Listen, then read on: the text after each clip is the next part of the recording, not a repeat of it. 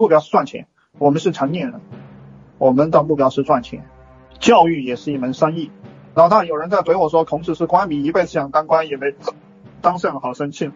这人是对孔子不了解才会才会乱说话。孔子不仅当上了官，还当上了大官，理解吧？他对孔子不了解，孔子也是自己不去当那个官下去的。至于我在说哪一段历史，你自己去查。也有很多人都想给孔子大官当，孔子不当罢了。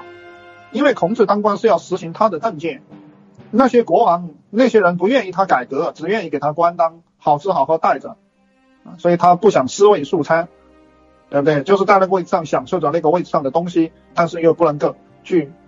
孔子的目标是要施政，是要把好的理念让全天下的人都去获得一个福报，获得一个好处，而不是非要去当这个官，对不对？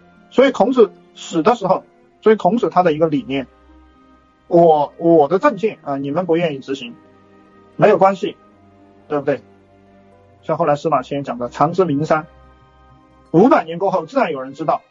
所以最后谁去执行了孔子的这样一一些理念，就是汉武帝嘛，董仲舒舒嘛，罢黜百家，独尊儒术，那不就给了他一个大官当？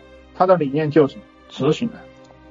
陈老师讲的这个有没有道理啊？想学更多吗？去评论区打六六六，我会送您一份如何做一个赚钱的情感号电子书，每天更新。